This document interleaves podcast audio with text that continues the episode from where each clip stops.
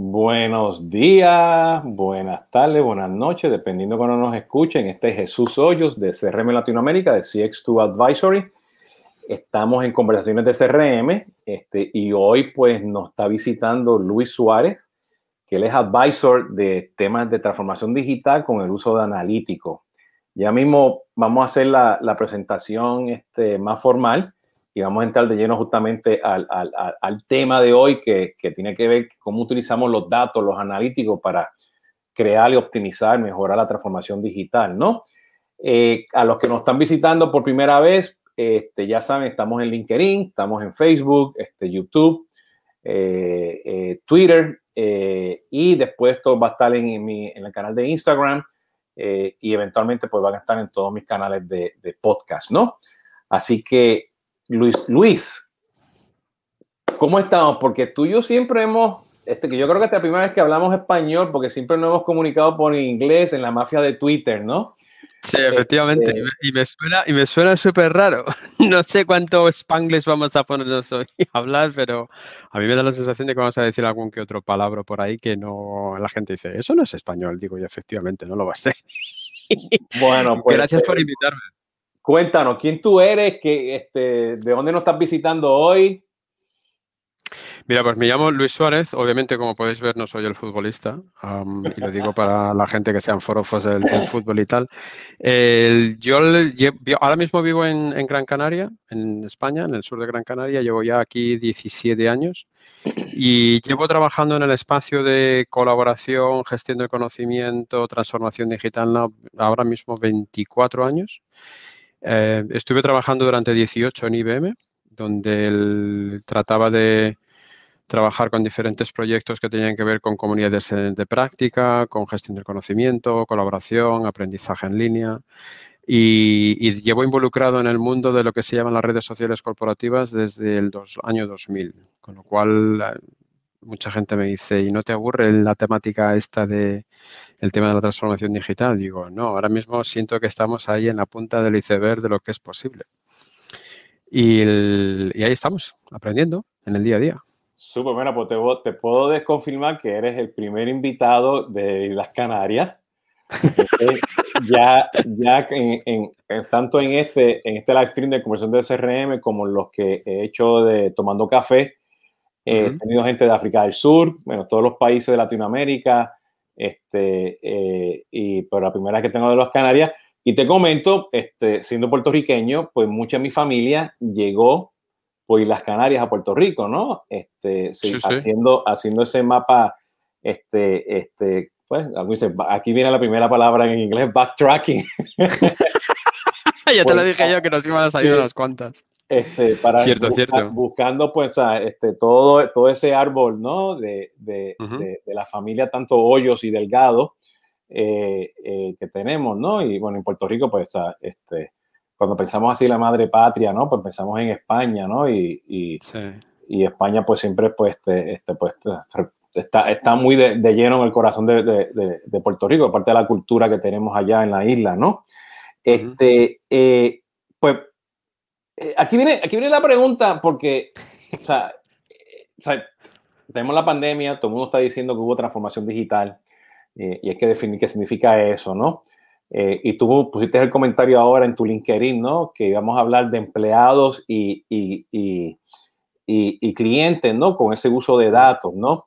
Eh, porque, o sea, tú me estabas comentando, o sea, que o sea, tú, tú te dedicas a escuchar todas estas herramientas colaborativas, todas estas herramientas de, de, de redes sociales internas, comunidades, ¿no? Uh -huh. eh, para escuchar, entender esos datos y poder, pues, decir qué está haciendo el empleado, ¿no? Este, de ese lado, ¿no? Y sabemos, sí. bueno, que ha habido un aceleramiento de, de, nosotros como consumidores y nosotros, pues, también como empleados, este, uh -huh. eh, en utilizar, pues, todas estas herramientas, ¿no? Y es cómico porque tú me estabas comentando, ¿no? Que te habían dicho, oye, tú eres uno de estos nómadas que se está mudando a la isla, ¿no? A Islas Canarias, ¿no? Este, sí, dice, no, yo llevo, yo llevo, aquí 17 años trabajando de mi casa y yo, claro. yo, soy igual, o sea, yo, mi oficina es mi mochila. Sí, eh, sí, sí. Eh, yo, yo, de hecho, de hecho le digo a la gente que mi, mi, mi, oficina es este móvil. O el portátil o, el, o, el, la tablet que tengo, es, la oficina de hoy en día. Es el, y una de las cosas, una de las cosas que le suelo comentar a la gente en este tema es que el, si hay algo que, por ejemplo, la pandemia nos ha permitido entender de una vez por todas, es que el concepto de trabajo no es un espacio de oficina. El concepto de trabajo es un estado mental, donde yo, como empleado, decido cómo, cuándo y con qué herramientas a mi disposición hago el trabajo que tengo que hacer, por el que soy responsable. Y, yo creo que ha sido una transformación dentro de lo que es el concepto de proceso de transformación, ya digital o no, es, ha sido brutal, porque de repente mucha gente, eh, y te digo en los millones, si no cientos de millones, se han dado cuenta de, de todo aquello que no les gustaba al ambiente de la oficina y que se puede mejorar con ese concepto de trabajar desde cualquier parte. Entonces, a lo que comentabas antes de cuando la gente me dice, ah, tú eres uno de esos nómadas digitales que se acaba de mudar recientemente a, Gran Canaria porque están buscando nómadas digitales y trabajadores distribuidos y tal. Digo, no, yo empecé a trabajar desde casa en el año 2000 en otro país completamente diferente, en Holanda. Y el año 2000, 2001. Y, tres años después me mudé a Gran Canaria. ¿No? Ha sido ese proceso de ir llevando las cosas un poco al siguiente nivel y de, entender el trabajo como ese estado mental que comentaba antes y no necesariamente como cuatro paredes de una oficina a la que vas todos los días de 9 a 5. No, para mí ese concepto no existe. Por lo menos en los últimos 20 años. fíjate, no, estoy de acuerdo. y así como tú y, yo y, bueno, y el equipo mío de Solvis, este, que también está totalmente distribuido, trabajando remoto, este, de vez en cuando, pues teníamos una oficina de Regus y, los, y los WeWork. Eh, y, también, pues, el consumidor, que ahora, pues, dicen, oye, esto está bien, trabajar desde la casa, ¿no? Entonces, eh, eh, ¿qué, hacemos hoy en día para ese empleado que está trabajando remoto y ese consumidor que le está gustando hacer las cosas remotamente? ¿Entiendes? Ordenar en el Amazon, ¿entiendes? Comprar un auto para la página web, ¿entiendes? Este, eh, Moverse del banco tradicional a, un fintech, un open banking, porque quiere velocidad, quiere... O sea, ¿qué nos dicen los analíticos? O sea, yo como empresa, ¿qué, o sea, qué, qué tácticas, qué metodologías, qué, qué, qué, tecnologías, qué conceptos, ¿no? Este, debo yo estar seguro de que estoy mirando mis datos para poder decir, oye, por aquí es que va el norte, por aquí me tengo que alinear, por aquí tengo que ajustar, porque sabemos que la transformación digital es un, es un, y lo que vas a decir, un state of mind, el segundo Spanglish, ¿ok? este, para, o sea, este es un estado mental que, que, es evolutivo, ¿no? O sea, este, no, no es un proyecto que empieza y termina, ¿no? ¿Qué significa eso de mirar todos estos analíticos, ¿no? Y, y tomar decisiones para, para mejorar la transformación digital? Pues mira, curiosamente, curiosamente, yo llevo involucrado con el tema de análisis de datos los últimos cuatro años y medio. hasta entonces estaba trabajando en las áreas que comentaba antes de gestión de conocimiento, comunidades en línea, aprendizaje, redes sociales corporativas. Y una de las cosas que me sorprendió al principio, hace cuatro años y medio, cuando empecé a meterme y a involucrarme más en el tema de análisis de datos, era ver lo poco que las organizaciones utilizan los datos de los empleados para entender un poco cómo es la manera en la que trabajan. Siempre se ha dicho, y de hecho hablas con muchas organizaciones y les preguntas, por ejemplo, ¿qué están ustedes haciendo con el tema de análisis de datos? Y lo primero que te comentan es que eh, utilizan análisis de datos para el cliente, para intentar averiguar un poquito lo que es la experiencia del cliente para ver si se sienten satisfechos o no, si se, se, cumplen sus expectativas y sus necesidades o no, etcétera, etcétera. Y en todo momento, en cuanto preguntas, bueno, pero ustedes internamente, ¿qué están haciendo? Porque si me están utilizando esos análisis de datos para entender el, el, viaje del cliente, pero no entienden el viaje del empleado, tenemos un problema. Yo no sé, yo no sé si te acuerdas que hace muchos años se decía aquella máxima de que para tener clientes felices es mejor que tengas empleados felices y resulta que nos estamos dando cuenta de que muchos empleados de felices nada. Están cabreados, exhaustos, agotados, con una sensación de que les, les sobrepasa todo en cuanto al volumen de información, el volumen de interacciones, etcétera, etcétera. Y en vez de tratar de hacer un poquito de análisis de datos para entender el por qué se produce eso, lo que nos cuentan, o por lo menos lo que me cuentan las organizaciones con las que trabajo, Y lo que leo por ahí también es el tema de que solamente les interesan los datos del cliente. Y digo yo, pues estás mirando el 50% de la ecuación. ¿Qué quiere que le diga? Porque, porque si tú quieres influenciar esa experiencia, mejor que trates de influenciar primero la de la persona que interactúa directamente con el cliente para que sea lo mejor posible. ¿no? Y, más en un ambiente ahora donde con el tema de la pandemia y todo yéndose a lo digital, eh, hay una inmediatez absoluta. Hay una demanda absoluta de si quiero algo y pincho en algo, en Amazon o lo que sea, lo quiero ahora mismo, en dos horas. No que me digan dentro de cuatro semanas o que me digan, no, es que no tenemos stock, tal. Entonces, todo ese tipo de interacciones que, suceden externamente, pero que también internamente tienen sus procesos, tienen sus herramientas, en la que la gente colabora, ahí lo que me encuentro es que hay un vacío brutal, porque la gente, las organizaciones no están mirando. Yo tengo la sospecha que hay dos razones por las que no lo hacen. Una, para evitar las discusiones y las conversaciones del gran hermano. Uy, es que la compañía está vigilando a los empleados.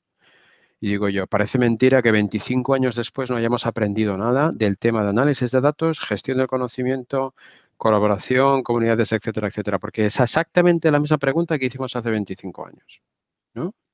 Y luego la otra, que quizás sea la más ponzoñante, y, si, puedo, si puedo utilizar esa palabra, es el tema de que muchas organizaciones no quieren ver lo disfuncional que son internamente para tratar de no sacar todos esos problemas que puede haber a la hora de procesos ineficaces, a la hora del agotamiento de los empleados, a la hora de la involucración, de, la motivación del empleado, etcétera, etcétera, porque se darán cuenta de que tienen una cantidad ingente de, problemas con los que trabajar que mejor voy a levantar alfombra, barro y sigo para adelante.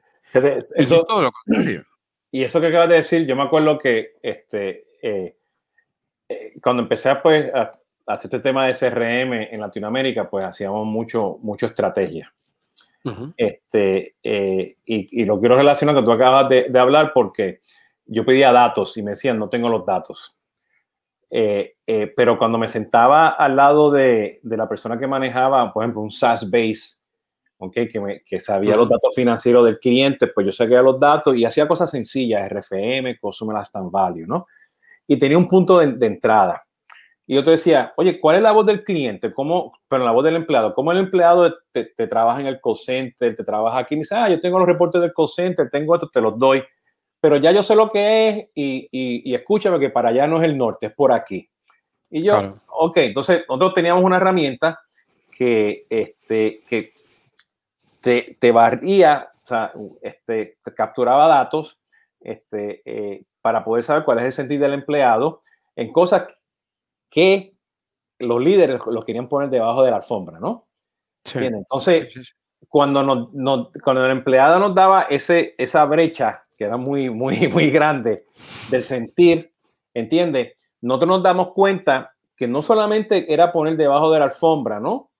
Pero era también, o sea, no tenían la capacidad de, de, de, de un learn, o sea, de dejar de aprender y aprender de nuevo, ¿ok? Eh, y seguir adelante con, con, ese tema. Y, pues, y hay muchas variables, ¿no? Este, eh, que, que, impactan política, que son familias, clasismo, racismo, este, jerarquía, así se hace ¿no? y no se va a cambiar más, ¿entiendes? Yo estoy vendiendo para que voy a cambiar, ¿no? Entonces, ¿cómo, ¿cómo, tú ves, ¿cómo tú ves eso? Porque, este, eh, o sea, la semana pasada eh, eh, eh, tuvo a Néstor Márquez, es que pues es uno de los expertos en, México de este tema de, transformación digital, y él dice que los líderes tienen que aprender, tienen que empezar a aprender a leer el futuro, ¿ok? Y ese futuro para mí está en los datos. Sí, sí, totalmente. Entonces, entonces totalmente. Y es más, yo, yo, iría, yo iría, yo iría un poquito más lejos y diría dos cosas. Primero, llegan tarde, los líderes que tenemos ahora mismo llegan muy tarde, llegan como unos 15 años tarde, con lo cual nosotros podemos muy tranquilamente, muy serenamente cuestionar su capacidad de liderazgo si te dan la sensación de que llegan 15 años tarde en el plan, en el, tema de, transformación digital.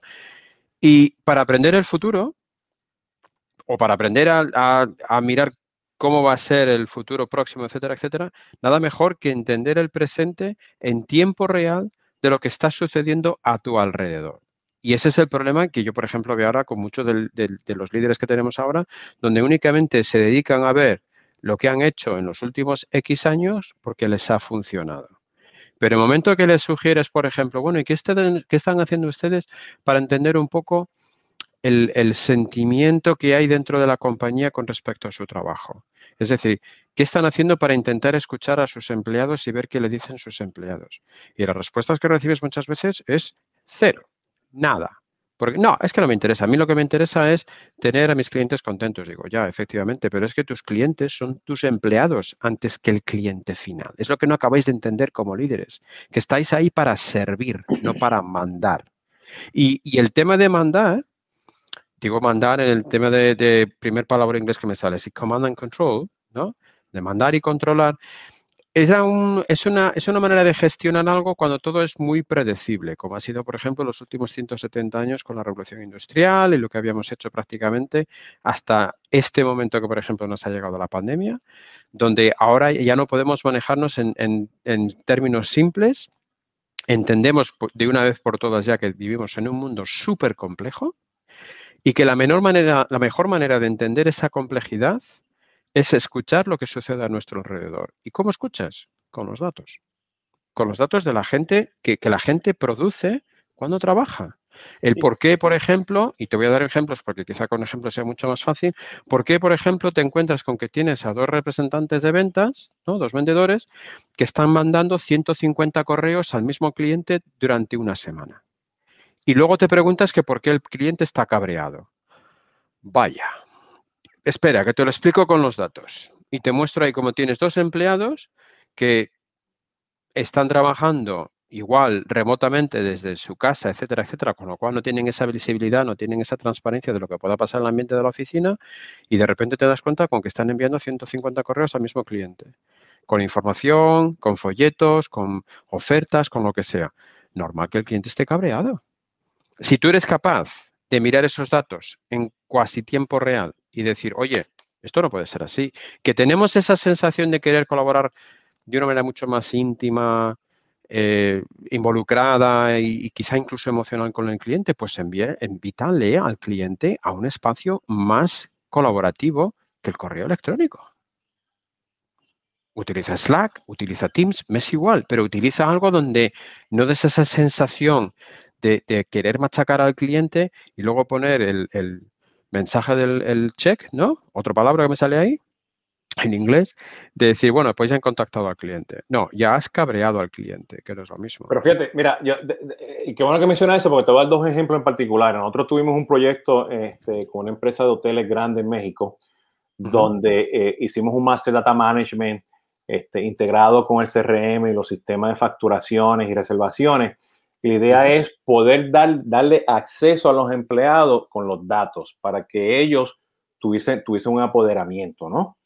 Este, y qué bueno, con ese apoderamiento ellos pues crean, crean unas experiencias, ¿no? Y, y, y, eso toma tiempo, ¿no? Este, y llega, llegaban, no sé, a un 80% de madurez, donde ya sabían que el 90% de la base de datos estaba limpia y que pueden hacer efectivo y pueden hacer esos análisis y hacer los cambios adecuados, ¿no?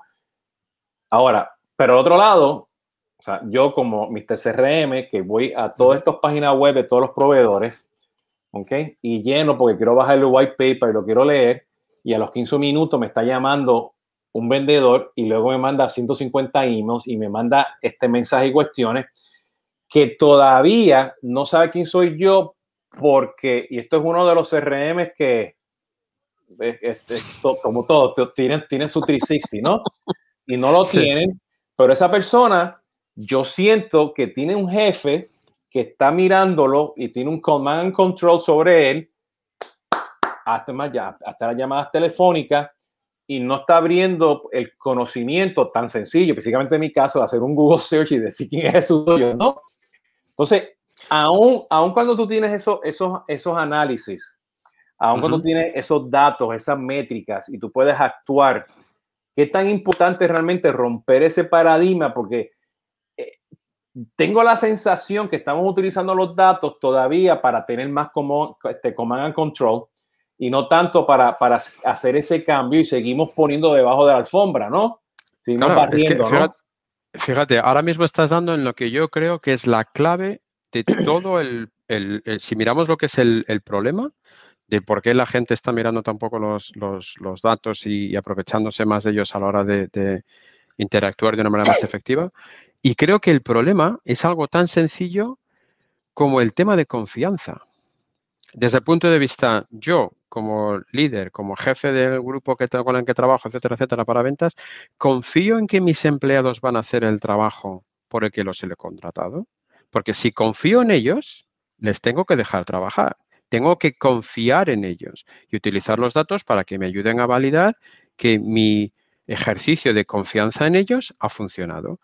Si hago lo contrario, que es lo que suelen hacer muchos de estos líderes, que es yo no confío en mis empleados para nada, con lo cual tengo que estar constantemente monitorizándoles, tengo que estar constantemente encima de ellos, tengo que asegurarme que si tienen que hacer 10 llamadas al día, me hacen las 10 llamadas al día, lo que haces es generar ese ambiente de desconfianza que provoca una consecuencia que es muchísimo peor. La gente deja de colaborar entre sí porque no quieren salirse del tiesto. Hay una expresión aquí en España que se dice mucho, salirse del tiesto es sobresalir, ¿no? Entonces la gente no quiere sobresalir, con lo cual yo me quedo en mi cubículo, me quedo con mi teléfono, machaco a los clientes diciendo que ya he hecho las 10, 15 llamadas, mi trabajo está hecho. No, perdona, has llenado un día con algo que sabes que no te va a ayudar en absoluto a conseguir tus objetivos, porque la situación ha cambiado. Yo no sé si te acuerdas, hace 10, 15 años todo el mundo estaba hablando del social selling es decir, conoces al cliente. conoces al, Exactamente, conoces al cliente, investigas un poco, miras a ver qué tipo de actividad tiene. Efectivamente, lo que decías, hago un Google de Jesús Hoyos. ¿Quién es Jesús? Eso no sucede nunca. Y lo, y lo, digo porque a mí también me ha pasado, lo que describes ahora me ha pasado infinidad de veces. Y yo simplemente por entretener el argumento, hablo con ellos y les digo, pero ustedes saben quién soy yo. Me dice, sí, usted es Luis Suárez. Sí, sí, pero ustedes saben lo que yo he hecho en los últimos X años de experiencia, me han mirado en LinkedIn el perfil, porque lo tengo bastante actualizado. Y si oye ese silencio como diciendo, uff, me ha pillado, me ha pillado, no he hecho nada, aquí estoy a ver si me sale la, varita mágica para ver si, si me sale el, el, cuento, ¿no? Y eso es un problema, y eso es un problema porque ahora mismo nos encontramos en esta situación donde yo creo que hay una mayor demanda por parte de, los clientes mismos, de, los usuarios mismos, de decir, oye, yo quiero que sepas un poquito más sobre mí. No que me tengas súper controlado, pero que si, si ves que estoy en presencia en diferentes medios sociales, etcétera, etcétera, y hablo sobre un tema, pues háblame sobre ese tema. O sea, hazme notar que, que me has leído. Porque si me haces notar que no me has leído, entonces mi interés se va a desplomar directamente, independientemente de lo que me quieras vender. Oye, y parece ser que la gente mm, es que no lo ve. Entonces, yo, yo lo que veo ahí, la, oportunidad con el tema de los datos, ya no es necesariamente el, el, qué haces con los datos cuando los visualizas, porque muchas veces yo cuando trabajo con clientes les digo, mira, los datos llegan hasta donde llegan. Que es decir, darte una serie de visualizaciones. Lo que te ayudan a hacer los datos, que muchas veces es súper complicado en otros contextos, es ayudarte a preguntar preguntas más difíciles, que son las que realmente tienes que preguntarte. Y la que nos tenemos que preguntar ahora mismo, a raíz de la pandemia, por ejemplo, es ¿cómo queremos seguir trabajando?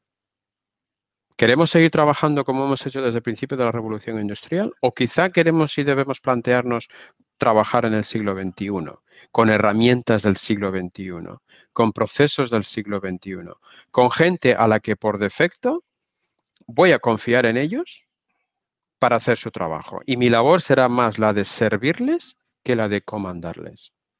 Oye, pues la oportunidad la hemos tenido perfecta con la pandemia para hacer ese tipo de transformación. Han pasado 14 meses y, yo el año pasado, por ejemplo, hice un esfuerzo de tratar de hablar con cientos, sino miles de personas y, a mí me daba la sensación de que muchas de las organizaciones con las que interactuaba todavía estaban pensando en lo que se solía hacer con las intranets allá por los años 90 con los empleados. Es decir, cómo mantengo al empleado informado. Y yo, vale, me parece estupendo, pero ¿informado para qué? Y ahí la gente no me responde. Dice, bueno, es que tienen que estar informados sobre lo que sucede con las noticias en el mundo, las noticias en el negocio, en nuestra industria, en nuestros productos. Digo, sí, pero ¿para qué? Para que luego bombardeen a tus clientes con varias docenas o varias centenas de correos electrónicos o llamadas por teléfono sin preocuparse nada más que en, poner esa marca verde en, la hoja de cálculo de que lo han hecho, sin entender exactamente qué es lo que necesita el cliente, etcétera, etcétera. Si es que necesita algo, que esa también es otra. Entonces, yo ahí veo esa oportunidad de, utilizar los datos no solamente de, ejercicio de validación de lo que estás haciendo, sino también de ayudarte a entender que se puede mejorar y que, y que simplemente con que uno mantenga un poquito la mentalidad abierta, las posibilidades son infinitas. ¿Por qué? Porque los datos están ahí, los datos llevan ahí años, sino décadas. Y, yo me encuentro con que un montón de, organizaciones no han mirado esos datos desde ese punto de vista de qué más puedo hacer para mejorar, sino de quizá corroborar muchos de los malos hábitos que tienen. Pero ponme, ponme, en contexto aquí, este, porque aquí yo tengo una cantidad de libros y todos están enfocados pues eh, a, data mining, analítico, mejorar la experiencia, métrica. Tengo un libro solamente de RFM, tengo uno de Customer Lifetime Value, ¿no? Si yo me pongo a pensar en el mundo de, del, empleado, ¿no? Eh, eh, y, déjame ponerlo en el contexto de SRM, ¿no? El empleado que está en, haciendo los chats, el empleado que está en el call center, este, llamadas telefónicas haciendo el WhatsApp, ¿no? el empleado que te está llamando y te, y te va a bombardear con llamadas telefónicas o con correo electrónico, ¿no? La persona, la persona que está en el back office, front office, o todo lo que lleva, todos esos empleados que están en el punto de, de, ciclo de relacionamiento, que te, el que te saluda cuando entras al, al, al supermercado o, o, estás en el hotel, ¿no? O en, la tienda de retail. Todos esos son contactos, ¿no? Y hay una serie de datos, pues, de recursos humanos, ¿no? si se quejó, no se quejó, este, no le funciona la computadora, que si lo otro, pero una serie de datos de colaboración, de cuántas veces yo miro el knowledge base interno, de cuántas veces pues yo voy a las redes sociales a hacer una pregunta, que se haga un Google search para buscar esta información porque no tengo el knowledge base, o que los casos que yo abro internamente para que me arreglen la computadora. O sea, ¿qué serían, o sea, cuáles cuál, es esa, esos, esas métricas o cuáles serían esos datos que hoy en día no estamos mirando y que tenemos que mirar. O sea, hay una métrica de decir, mira, los empleados por mejores prácticas, pues tienen que tener un promedio de, de 200 emails enviados por día, puede decirte algo, ¿no? y cuando te pasas de eso, pues, pues cuidado, ¿no? O sea, hay un benchmark, ¿cómo, cómo yo, cómo yo empiezo? Empiezas, empiezas primero, a ver, este, el tema esto de, de, las mejores prácticas es un poquito con truco, la pregunta con truco, porque muchas veces depende infinitamente del contexto de cada organización, ¿no?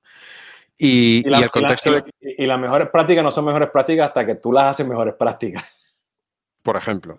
Entonces yo siempre, y además en, lo que es el concepto de, de, trabajo del conocimiento, yo siempre he sido un poquito escéptico en el tema de las mejores prácticas. Ah, pero a lo que vas de, ejemplos prácticos de cómo puedes identificarlo un poco, eh, y además voy a ponerlos en el contexto donde estamos ahora, por ejemplo, en la pandemia. Eh, uno, de los, uno de los fallos que, muchas organizaciones han cometido es al haber dicho a todos los empleados que tenían que trabajar desde su casa para protegerles por el tema de la emergencia sanitaria, etcétera, etcétera, el, fallo que se cometió, por ejemplo, fue el tratar de reproducir en línea todo lo que sucedía en la oficina. Es decir, que si yo en la oficina tenía 5, 6, 7, 8 reuniones, pues yo desde casa voy a tener mis 5, 6, 7, 8 reuniones con Zoom. ¿no? Y si en la oficina yo mandaba 30, 40, 50 correos, pues ahora tengo que mandar 100 más porque nadie me ve. ¿no? Esa falta de visibilidad que antes estabas en la oficina y antes te veía la gente que estabas tipeando en el ordenador, vale, pues todo estoy ocupado. Pero claro, como estás trabajando desde casa y nadie te ve, pues entonces a ti te da la sensación esa de que tienes que mandar mucho más volumen de interacciones, bien sea correos electrónicos, bien sea mensajería instantánea, bien sea a través de diferentes herramientas de colaboración, etcétera, etcétera. Entonces, yo lo que siempre digo a las organizaciones de cómo pueden establecer esos parámetros de entrada, ¿no? Es un poco entender el, cómo funciona el día a día del empleado. Es decir, como líder de la organización, de mi organización, de mi equipo, etcétera, etcétera, eh, sé qué es el devenir del, en el curso del día del empleado. Es decir, ¿qué es lo primero que hace? Aparte del café por la mañana, ¿no? Pues, oye, pues lo primero que hablo es abro mi buzón de entrada. O lo primero que hago es mi, mi lista de tareas. O lo primero que hago es empezar a llamar a clientes ya porque tengo una agenda bastante ajetreada tratar de entender ese proceso es súper importante. Y ahí es, los datos lo que nos permiten entender es esa, esa distribución de trabajo en las diferentes herramientas. Uno de los problemas que tenemos es que tenemos demasiadas herramientas para trabajar.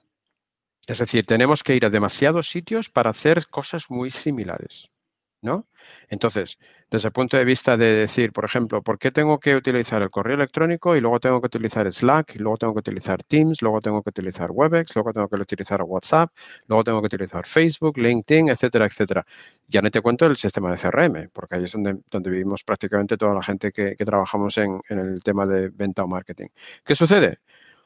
Que estamos perdiendo demasiado tiempo con demasiada fricción y con poca claridad de trabajo. Entonces, una de las cosas que pueden hacer los datos como punto de entrada es ayudarme a entender cuál es el nivel de sobrecarga que tienen los empleados a la hora de trabajar. Es decir, si yo fuera ahora, por ejemplo, y esto es un ejercicio de valentía, por cierto, si yo fuera a mis empleados, imagínate que tengo pues 10, 15 empleados a mi cargo, ¿cuán valiente voy a ser? Y les pregunto, oye, si tú me describieras cuáles son tus puntos negros de productividad, ¿qué me dirías? Hay mucha gente que no quiere hacer esa pregunta porque les suelta, mira, este proceso está completamente roto. Esta política de, burocracia para acá y para allá para rellenar un papel me parece que es obsoleto. Eh, estoy hasta las narices de utilizar el correo electrónico para algo que podría ser un mensaje en un chat tranquilamente. Entonces, una de las cosas que se podría hacer es ayúdame a identificar esos puntos negros de productividad y luego dame alternativas de lo que podía hacer con esos puntos negros de, productividad. Es decir, si, si, en el ejemplo que mencioné antes, si estoy bombardeando al mismo cliente con correos electrónicos durante toda la semana, la alternativa ahí es porque no les invito a un espacio de colaboración mucho más íntimo, mucho más involucrado, por así decirlo, y tratar de pues, tener relaciones y conversaciones con el cliente a lo largo del tiempo. Esa es la alternativa, ¿no? Y luego traducir esa alternativa en beneficio. O sea, ¿qué beneficio gano yo como empleado de haber identificado un punto negro de, de productividad, la alternativa de lo que puedo hacer y lo que me reporta? Obviamente, en este ejemplo, lo que me reporta es tener por lo menos un cliente menos cabreado. Otra cosa es que luego ya puedo yo buscar conversaciones e interacciones para intentar averiguar qué es lo que quiere y ver si veo la oportunidad de, poder vender alguno de nuestros productos o soluciones. te, estoy escuchando, entonces lo que estoy entendiendo es que, o sea, que si yo quiero empezar a mejorar y empezar a hacer, a, sembrar estas semillitas de transformación digital, tengo que entender dónde está ese workload de ese empleado y lo tengo que medir. Claro. Con las herramientas, toma café, no toma café, está en la casa o está en más, más que yo, diría, más que medirlo, entenderlo. Entenderlo desde una, de las cosas que siempre se ha dicho sobre uno de los problemas que los líderes actuales tienen, y ya no te digo ya a nivel del mundo de negocio, pero en general, es la falta de empatía hacia el prójimo. Es decir, uno de los problemas que tienen muchos de nuestros líderes es, no generar la empatía suficiente para entender cuál es el día a día del empleado y qué haría yo como líder si fuera ese empleado ese día teniendo que hacer ese trabajo. Ese ejercicio no existe. Porque, y, al no existir ese ejercicio, y lo voy a poner aquí de punto de vista de SRM, ese es cuando tú eres cliente y llamas por teléfono y, y tú escuchas el suspiro del empleado. Otra, otro cliente. ¿Entiendes? O, entras, o entras, o entras al restaurante y, y, tú ves así que te está mirando así con, con los ojitos, ¿no? Y dice, otro cliente más y estoy full. ¿Entiendes? Ahí se acaba mi productividad, ¿no? O sea, esa, es la relación causa y efecto, ¿no? Que vamos a tener, ¿no? Y, y además, si te das cuenta, si te das cuenta, llegas a un momento donde averiguar ese estado del empleado es cuestión de detalles. Es cuestión de ver cómo influencias esos detalles. Y by the way, hoy en día eso lo medimos en el call center porque es un centro de costo o un centro de venta y por lo, lo estamos haciendo por eso, no por la empatía del empleado. Sí, sí, sí. ¿Entiendes? Entonces, hay que estar claro con eso también porque, o sea, en muchos lugares lo, lo, lo hacemos, pero realmente no, estamos, no lo estamos midiendo, o tú me dices, entender, no lo estamos entendiéndolo de la forma correcta, ¿no? Claro, y ahí, y ahí tienes el problema donde utilizas los datos para perpetuar una manera de trabajar que llevas haciéndolo durante X tiempo, meses, años, lo que sea, y que como te ha funcionado, te ha funcionado de alguna manera, ¿no? Pues crees que tienes que seguir haciéndolo pensando que no tengo que provocar ningún tipo de cambio o de transformación o lo que sea porque me va bien.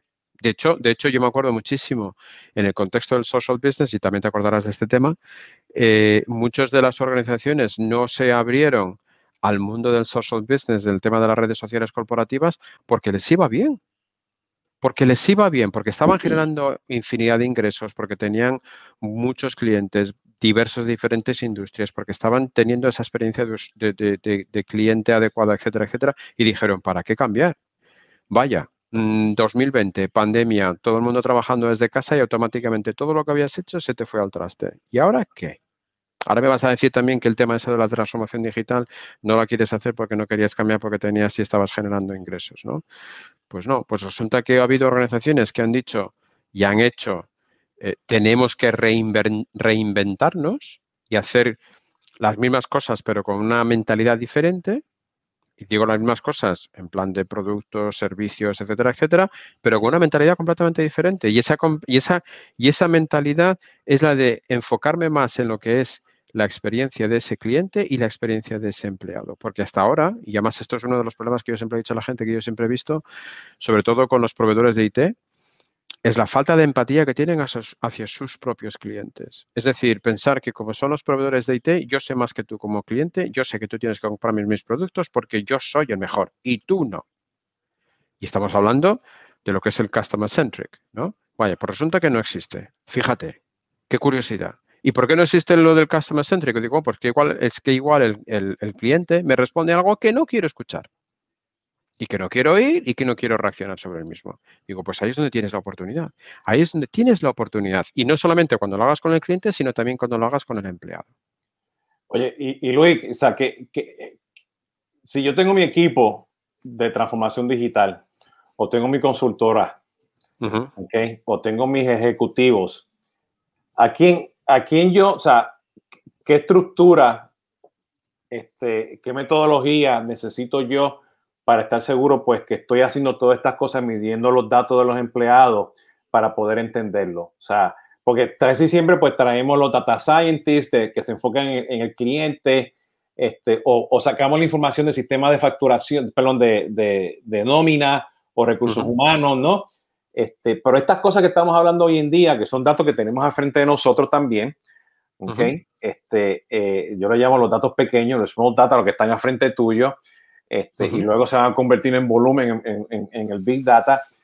O sea, pensando out of the box, pensando, o un cliente me dice, yo tengo que tener a alguien aquí que esté midiendo realmente y entendiendo los datos. Yo no quiero regañar, yo no quiero control and command. O sea, ¿qué, qué, líder tiene que, o sea, si yo soy un líder ahora de, de un Chief Marketing Officer, un CXO, y digo, yo quiero hacer, yo estoy escuchando aquí lo que está diciendo Luis, ¿por dónde yo empiezo? Empiezas primero por evaluar dónde estás dentro de la compañía, es decir, cuál es el estado, cuál es el estado, y, quizá algo diga una palabra que la gente va a decir, Dios mío, este tío está loco. ¿Cuál es el estado mental de los empleados en el medio de una pandemia?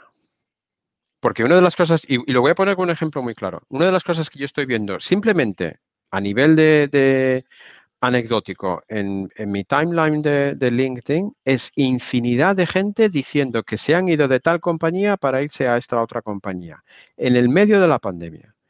¿Qué me dice a mí eso? Es una señal que me dice, uy, esta compañía los ha tratado fatal porque están constantemente yéndose a otras compañías donde da la casualidad que les están tratando relativamente bien porque han sido mucho más abiertos, mucho más flexibles, entienden el contexto de estar en la pandemia, de la gente trabajar en condiciones excepcionales, donde quizá el trabajo ni siquiera sea una de sus principales prioridades porque está el tema de los, chiquillos en el colegio o los abuelos, lo que sea de la emergencia sanitaria. Y yo empezaría por ahí empezaría por, por preguntarme, ¿sé exactamente cuál es el estado mental y emocional de mis empleados? ¿Sé exactamente si tengo empleados que están motivados lo suficiente para seguir haciendo el trabajo después de las condiciones que tenemos con la pandemia? Es decir, el, nuevo normal que le llaman. Porque si no lo sé, ahí es donde tengo mi problema ahora mismo. Pero y te lo explico. Pero esto es un ejercicio, esto es un ejercicio del equipo de transformación digital o es algo que tú se lo pasas al Departamento de Recursos Humanos. No, eso es lo que creemos, eso es lo que creemos que es responsabilidad de recursos humanos. No. Recursos humanos es la persona o el grupo que tendrá que hacer las modificaciones específicas para que ese cambio se produzca. Pero es el equipo de transformación digital al que debe primero entender qué es lo que sucede dentro de la organización. Date cuenta de que ahora nos movemos en un ambiente donde queramos o no, por el tema de la pandemia, todos estamos utilizando herramientas digitales, incluso hasta los más escépticos, los naysayers, los de esto de a mí las herramientas de las redes sociales corporativas, nada, lo de utilizar aplicaciones como Teams y Slack, nada, porque a mí esto nunca me va, bueno, es que no sé cuánto. Bueno, pues ahora resulta que por la pandemia todos se han visto obligados a utilizar las herramientas. Todos. O sea que en el tema, por ejemplo, de, ¿te acuerdas también del tema, de, por ejemplo, de adopción de estas herramientas? Ese tema murió en 2020 murió. O sea, cualquier persona que te diga que están trabajando en la adopción te está mintiendo porque murió como tema. Excepto aquellos que todavía tienen que entrar por un VPN. Por ejemplo, vamos con esa excepción, por así decirlo.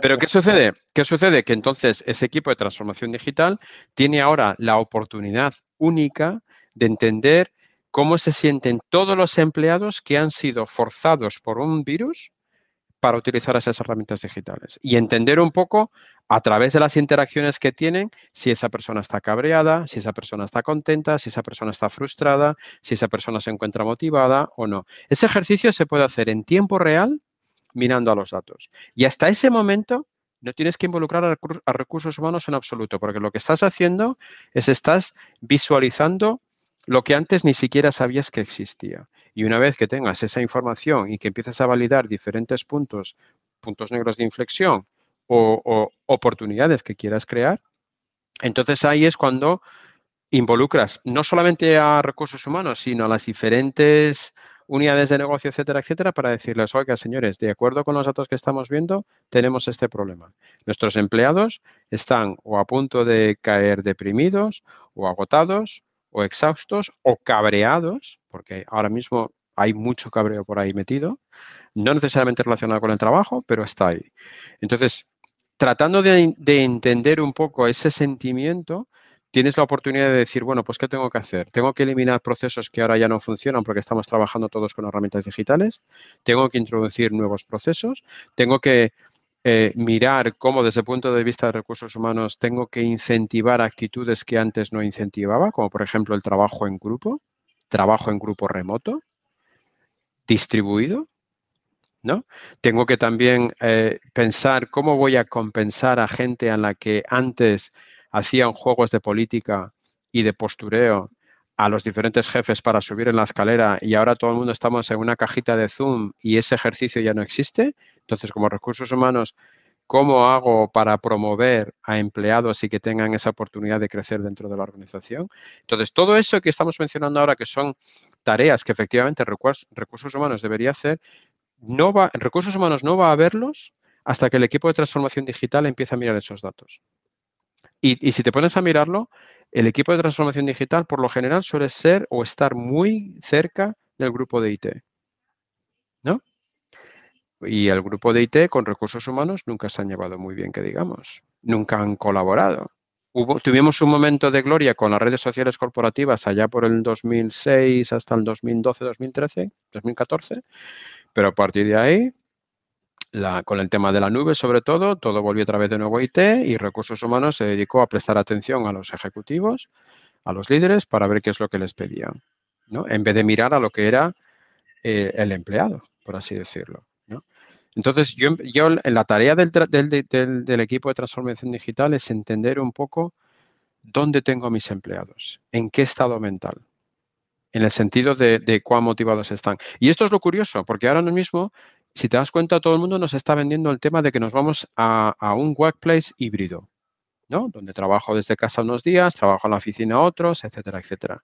Y digo yo, muy bien, pero ustedes se dan cuenta de que siempre han sido híbridos, de que siempre ha habido en todas las organizaciones un porcentaje, quizá, quizá pequeño, pero un porcentaje de gente que ya trabajaba desde casa uno o dos días por la semana o incluso los cinco días. Entonces, no me vengan vendiendo ustedes de que son híbridos cuando lo han sido siempre.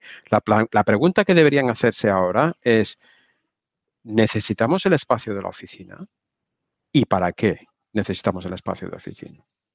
Y luego, en el contexto de cómo hago esa transición a utilizar las herramientas digitales para poder llegar a mis clientes. Porque antes, efectivamente, tú invitabas al cliente a tu oficina, em, hacías una reunión de unas dos horas, luego hacías una comida o, unos canapés o lo que fuera y tal para hacer un poquito de, relación con el cliente y hoy al final del día pues podías tener una, una, reunión más o menos exitosa. Pero es que ahora eso mismo, ¿cómo lo mueves a un ambiente digital?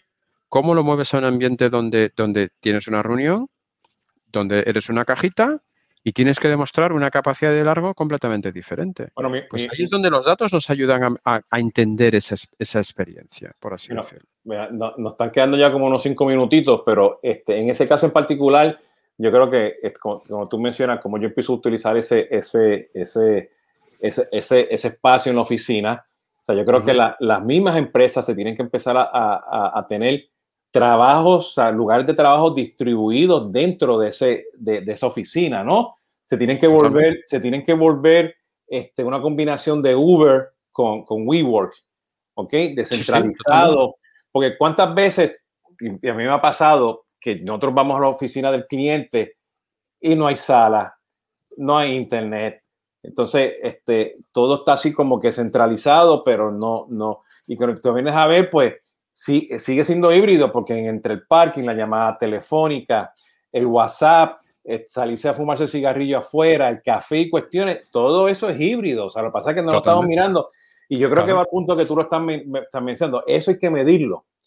Totalmente. eso, totalmente, porque, totalmente porque, porque el momento que, que, empiezas a tener ese entendimiento de lo que está sucediendo, entonces es cuando, cuando eres capaz de extraer patrones que te van a ayudar a tomar decisiones para no solamente mejorar diferentes procesos que puedas tener internamente, sino también esa experiencia del empleado. Una de las cosas, una de las cosas que vamos a empezar a ver ahora, eh, si no ya, es que con el tema de la, de la pandemia y la post-pandemia, el tema de la salud mental va a ser increíble, pero increíble, porque hay, hay, hay mucha gente que está en ese nivel de, uff, hasta aquí he llegado. Me, me, tocas un poquito más y exploto, ¿no? Yo soy uno, yo soy uno. Entonces, entonces en ese contexto, en ese contexto tenemos la oportunidad de, eh, evaluando y, viendo los datos que la gente produce cuando colabora, de entender en qué nivel de saturación está desempleado. ¿no? Y ver si, si además, algunas de estas cosas ya las hemos visto con, con, con compañías como, por ejemplo, hace poquito, ¿no? LinkedIn, que le dio a sus empleados una semana de descanso mental para recuperar. A mí me encantaría saber no lo sé porque no tengo esa información, pero yo estaría por apostar que LinkedIn miró los datos internos de cómo estaba trabajando la gente y dijeron, o les damos una semana o se nos caen todos como moscas. Y les dieron una semana. Vale, tú pierdes una semana de negocio, pero ganas 51 semanas más de productividad. Entonces, ese ejercicio de decir, ¿cómo evalúo el estado del empleado cómo reacciono con esos patrones que puede haber, etcétera, etcétera. Y luego las decisiones que tomo, obviamente es una inversión que tienes que hacer.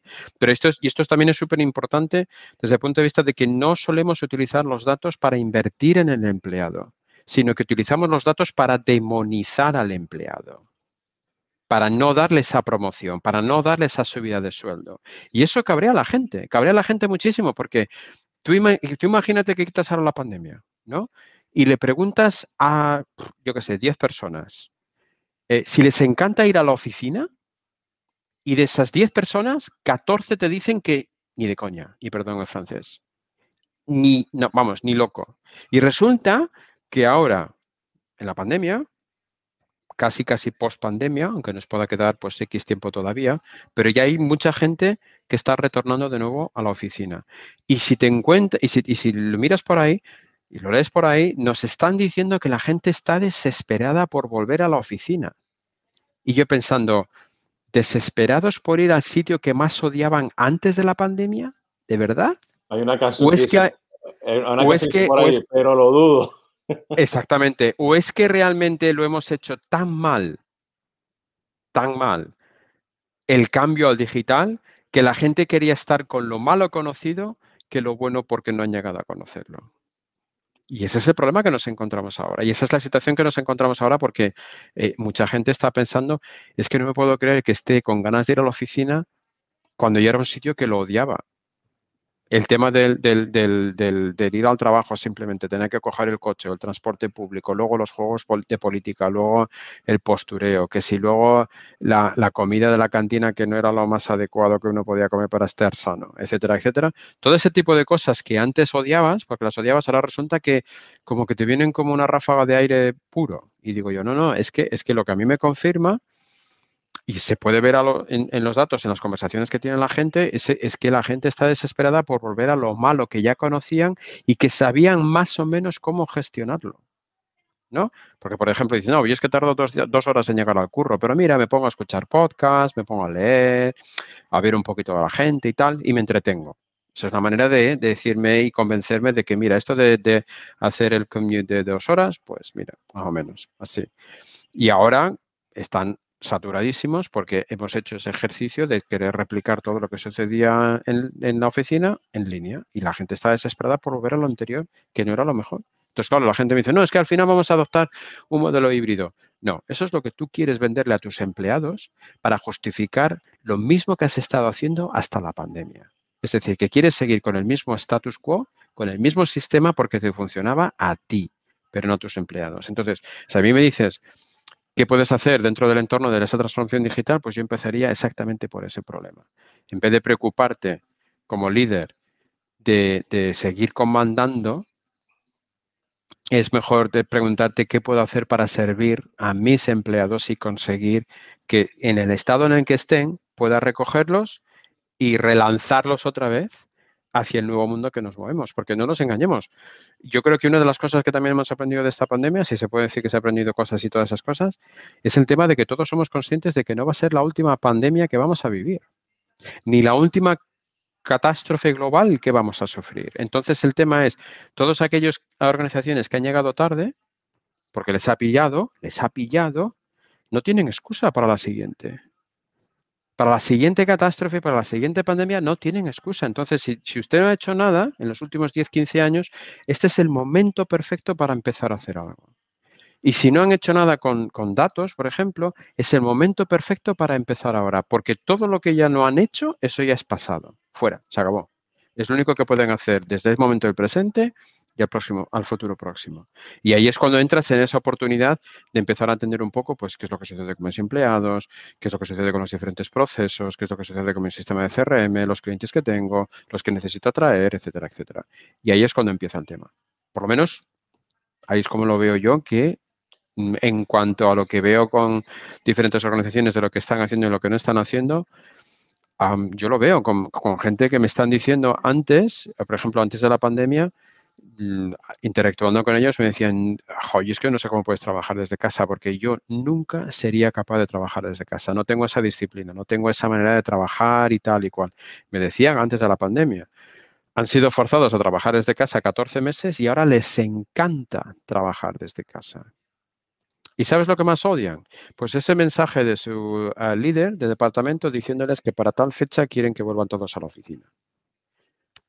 Digo, no hemos entendido una mierda. Y perdón el francés otra vez. Oye, me sale el francés no, con mucha facilidad. No, no, no, no, hay problema. Esto es, parte de las conversaciones y la nueva realidad porque tú sabes que fuera de la stream estaríamos diciendo otra, otra, otras, otras, otras palabras Pero mira, nos quedan aquí dos, minutitos más y, tengo, tengo una listita de cosas que, que, que, estoy, que estoy absorbiendo, ¿no? Pero tengo dos en particulares que, me estoy llevando, ¿no? Número uno, que, o sea, que si vas a empezar a, medir esta, este, eh, eh, y a, a, entender y a medir esa productividad del empleado, ¿ok? Pues este, tiene, tienes que estar seguro que de una forma u otra, pues lo tengas con tu equipo de transformación digital y el equipo de recursos humanos es el que va a ejecutar pues los findings y las cosas que tienes que mejorar, ¿no? Eso es un takeaway que me, que, me, que me estoy llevando y lo estoy entendiendo. El segundo, que a todo esto, o sea, este, está el factor humano, ¿ok? Y todo esto que estás hablando tiene que ver mucho con el factor humano, o sea, y, y, y esa salud mental, pues hay que entenderla, medirla, practicarla, a moldarla, ¿no? esa empatía que tú, que tú me, este, mencionaste. Y hay que usar todas estas herramientas de colaboración para poder comunicarnos, porque a veces estamos hablando, pero no nos estamos este, comunicando, ¿no? Yo, yo siempre digo, yo siempre digo que, o sea, este, el, el, lo, o sea, los WhatsApp y los Messengers, nosotros pues mandamos señales y tú estás tratando de entender qué es lo que dice ahí, ¿no? Y las herramientas de colaboración, tiene que haber una colaboración, tiene que haber una comunicación, tiene que haber oraciones completas, tiene que haber sentir, o sea, cosas que hagan sentido, ¿no? Para que puedas colaborar, ¿no? Esos son mis takeaways que me estoy llevando lo que estás hablando, ¿no? Entonces. Y yo voy a, yo voy a, yo voy a unirte los takeaways con un comentario, dos comentarios, de hecho. Eh, una, eh, totalmente de acuerdo en lo importante que es el tema de comunicarnos y colaborar ahora más que nunca. Y por una sencilla razón, que ahora ya no tenemos esa visibilidad física que teníamos antes. Ahora comunicarnos a través de, las diferentes herramientas digitales es súper importante. Y, de hecho, si miras, por ejemplo, en, muchos de los estudios que están saliendo ahora recientemente sobre el tema del trabajo distribuido, uno de los skills más importantes del empleado va a ser la de escribir bien. Es decir, la de ser capaz de comunicar bien y efectivamente. Y si hay gente que tiene un problema con ese tema, Ahí es donde te puedes enfocar. Ahí es donde recursos humanos. Y eso, y eso no tiene que ver con, en mi opinión, eso no tiene que ver con los millennials, porque confundimos a los millennials, ¿no? Para nada. Y por cierto, los millennials tienen 40 años, o sea que. Eh, exacto, exacto. No tiene que ver nada con los millennials.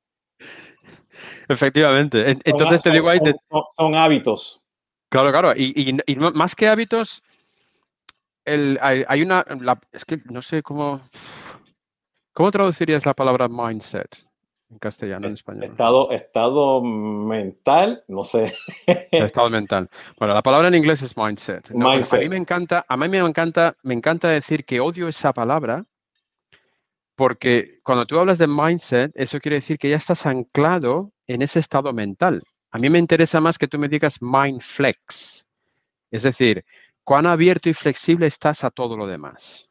¿No? En, el plan de, decir, bueno, pues si uno de mis, uno de mis, em, uno de los skills que hemos identificado a través de los datos y a través de los datos se puede ver qué bien comunicamos o qué mal comunicamos. Mentalidad, nos dice Leonardo. Gracias. Leonardo. Muy gracias. Gracias, Leonardo. Esa mentalidad flexible, ¿no? Es lo que me interesa, no esa fija de yo voy a piñón fijo, etcétera, etcétera. ¿no? Entonces ahí lo que es súper interesante es el tema de cómo recursos humanos son los ejecutores de todo lo que podemos extraer de, esos datos. ¿no? Y, además te voy, a poner, te voy a poner un ejemplo del por qué. Porque es que recursos humanos es el único equipo que puede llegar a todos los demás dentro de la compañía. Es el único que tiene esa capacidad. Y de ahí que sea súper importante el involucrarlos con el equipo de transformación digital para que el equipo de transformación digital, y esta es la conclusión que, con la que yo finalizaría, sea los ojos del brazo ejecutor de recursos humanos. Porque a recursos humanos lo que yo le pediría dentro de ese trabajo con, de transformación digital, con el equipo de transformación digital, es dejar de pensar única y exclusivamente en los líderes y empezar a pensar más en el empleado, que es el que realmente les necesita es el que realmente les necesita. ¿Y cómo puedes hacer eso? Pues puedes hacerlo de dos maneras. O tú te involucras en el uso exhaustivo de las herramientas digitales o haces un partenariado espectacular con el equipo de transformación digital para que ellos sean tus ojos y tú eres el que ejecutas. Me es igual, me valen las dos fórmulas.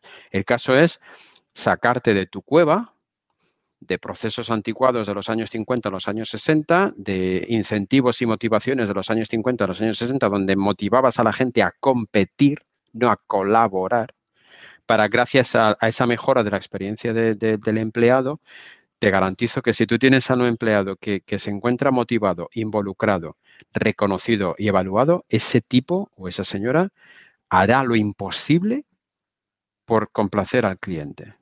¿Por qué? Porque ellos se sienten bien. Y esa es la pregunta, ¿cuán bien se sienten o no? Y cómo los otros nos pueden ayudar a entender el, cómo funciona desde ese punto de vista. Ahí empezaría yo, por ejemplo. Excelente, mira, pues me quedan aquí como 45 segundos este, para hacer el outro. No te me vayas.